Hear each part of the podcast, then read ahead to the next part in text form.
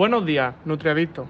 Siguiendo nuestra sesión semanal de Come Pensando y no piensa en comer, veremos un método de conservación que está llamando mucho la atención de la industria. Pero antes, por si tenemos oyentes nuevos, vamos a presentar a los diferentes colaboradores que nos ayudarán hoy. Primero, Carlos Aillón Belmonte, técnico superior en dietética. Juan Antonio Peligro Román, director de marketing y comercial del producto. Y Cristina Santiago Román, técnico superior en dietética. Bueno, el método tan demandado estos años son las altas presiones hidrostáticas. Muchos de vosotros habréis oído hablar de ello, pero os voy a hacer una pequeña introducción de forma sencilla para que os quede más claro. El sistema de alta presión hidrostática se basa en un sistema de pasteurización en frío después del envasado. Es un método no térmico que utiliza altas presiones hidrostáticas de, hasta 6.000 bares. Eh, esto sirve para desactivar patógenos en los alimentos y que permite incrementar la seguridad alimentaria, aumentar la vida útil y reducir o eliminar por completo el uso de conservantes. y se basa en dos principios fundamentales el principio de Le Chatelet y el principio de Pascal.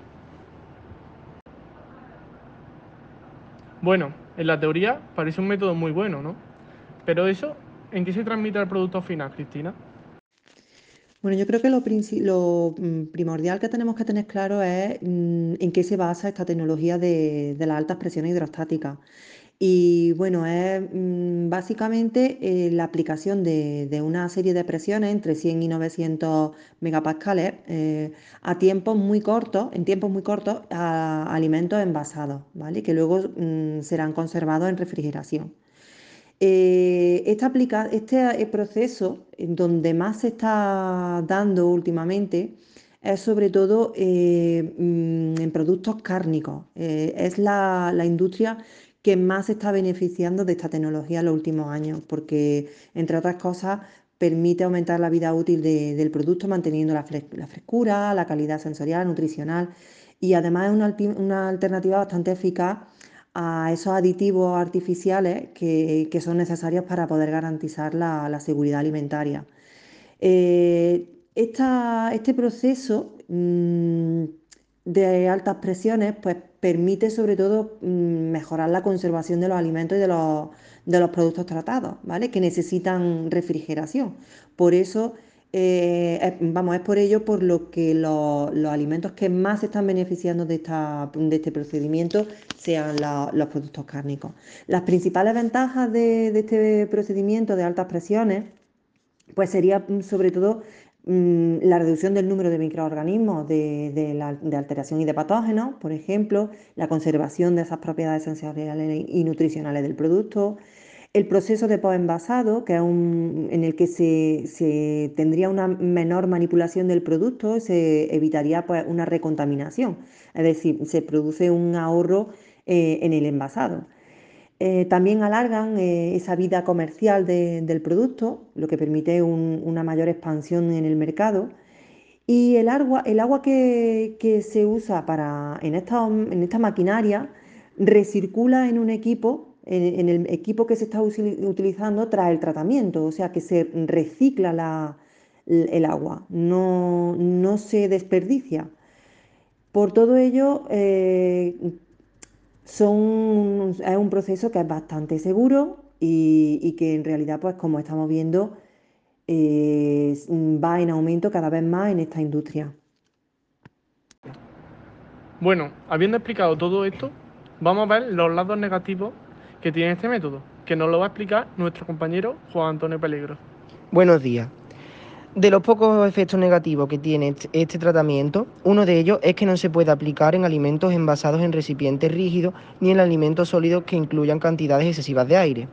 Por otro lado, por sí solo no permite la conservación posterior de los alimentos a temperatura ambiente sin que afecte a la seguridad alimentaria del producto, ya que no inactiva las posibles esporas bacterianas presentes en el alimento. Y por último, y no menos importante, es que es una técnica costosa que muchas empresas pequeñas no pueden permitirse. Bueno, viendo que tiene tan pocos efectos negativos, ¿tú, Juan Antonio, usarías esta técnica en tu empresa? Pues yo como empresario y comercial de productos alimenticios, Yo sí la, yo sí la utilizaría, dado que es una técnica mmm, que no, no se le añade al producto ni conservantes ni aditivos que pueden ser perjudiciales para la salud y alarga la vida de este producto. Pues yo creo que tiene también algunos aspectos negativos. Como hemos dicho anteriormente, eh, es un proceso muy costoso y no todas las empresas pueden asumir ese, ese gran coste que supone tener la, la maquinaria necesaria para poder hacer este, este proceso. Claro, pero cada empresa puede barajar distintas, distintas opciones según la, la economía que tenga. Bueno, son aspectos muy mm, re- eh, remarcados, la verdad. Ahora, después de haber hablado de, de tantas cosas, vamos a ver cómo se traduce esto a la práctica y vamos a explicar paso a paso el proceso que se lleva para aplicar este método y cuánto tiempo emplearemos. Bien, pues eh, para esta técnica, la maquinaria que se utiliza consta de un tanque de agua, una bomba de llenado, una bomba de presión, un marco y una vasija.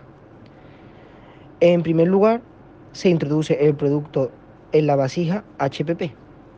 El agua se comprime y así crea una presión hidrostática instantánea que es igual a la magnitud que hay alrededor del producto. El envase flexible transmite la presión al producto, al tiempo que provee una barrera al agua. Como ha dicho mi compañero Carlos Ayllón, técnico superior en dietética, hay dos, hay dos principios fundamentales en los que se basa la aplicación de las altas presiones, el principio de Chatelier y el principio de Pascal. Pues bien, en el principio de Chatelier, si un sistema de equilibrio es perturbado por un cambio de temperatura, presión o concentración de uno de sus componentes, el sistema desplazará su posición de equilibrio, de modo que se contrarreste el efecto de la perturbación. Y el- en el principio de Pascal, la presión que se ejerce sobre un fluido incomprensible y un equilibrio dentro de un recipiente de paredes in- indeformables se transmite con la misma intensidad en todas las, las direcciones y en todos los puntos de fluido. Bueno, como hemos estado comentando antes, un lado negativo sería que no se nos olvide que no se puede aplicar en alimentos envasados o en recipientes rígidos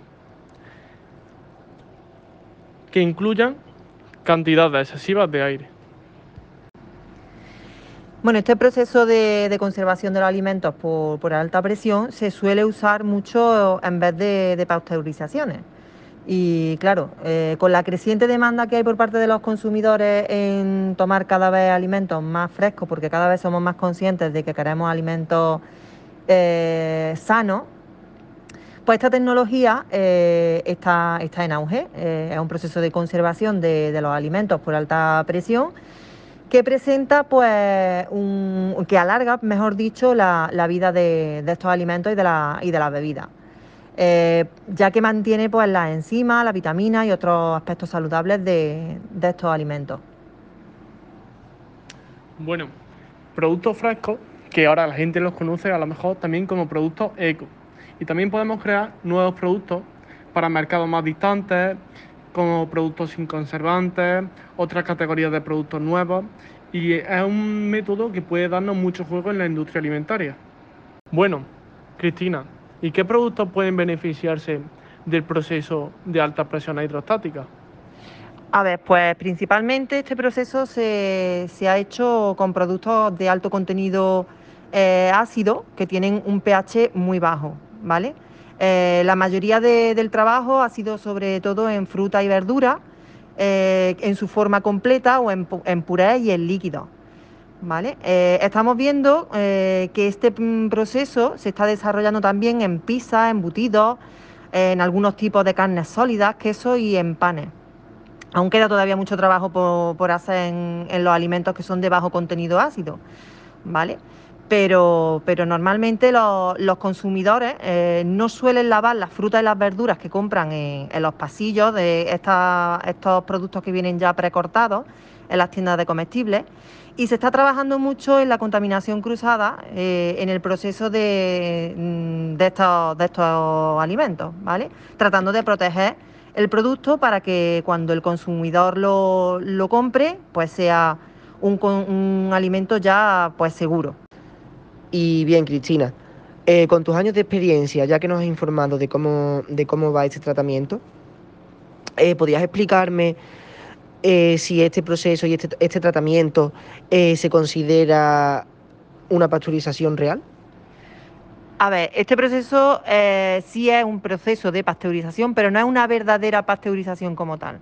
A ver, inactiva las bacterias vegetativas, levadura y moho, pero eh, sabemos que, este proceso es resistente a las esporas bacterianas, por eso no podemos decir que es una verdadera pasteurización. A ver, si yo le preguntara a distribuidores o a fabricantes de, equipos de, este proceso, eh, ellos dirían que se utiliza en lugar de la pasteurización, pero que no lo es realmente. Bueno, yo creo que con todo esto a nuestro oyente le habrá quedado bastante claro este proceso tan milagroso. Bueno, pero para facilitar y expandir más aún la información de este proceso, os subiremos a nuestras redes sociales eh, podcast.com un vídeo explicativo para informar más detalladamente. Muchas gracias a todos y nos vemos mañana con nuestra famosa sesión del columpio. Eh, yo como profesional espero que os haya parecido interesante este podcast y os haya gustado y os haya ayudado para vuestro negocio, para vuestros productos. Muchas gracias. Lo dicho, oyentes, nos vemos en los siguientes podcasts y seguimos estando activos. Este podcast queda patrocinado por Pescaderías Espejo.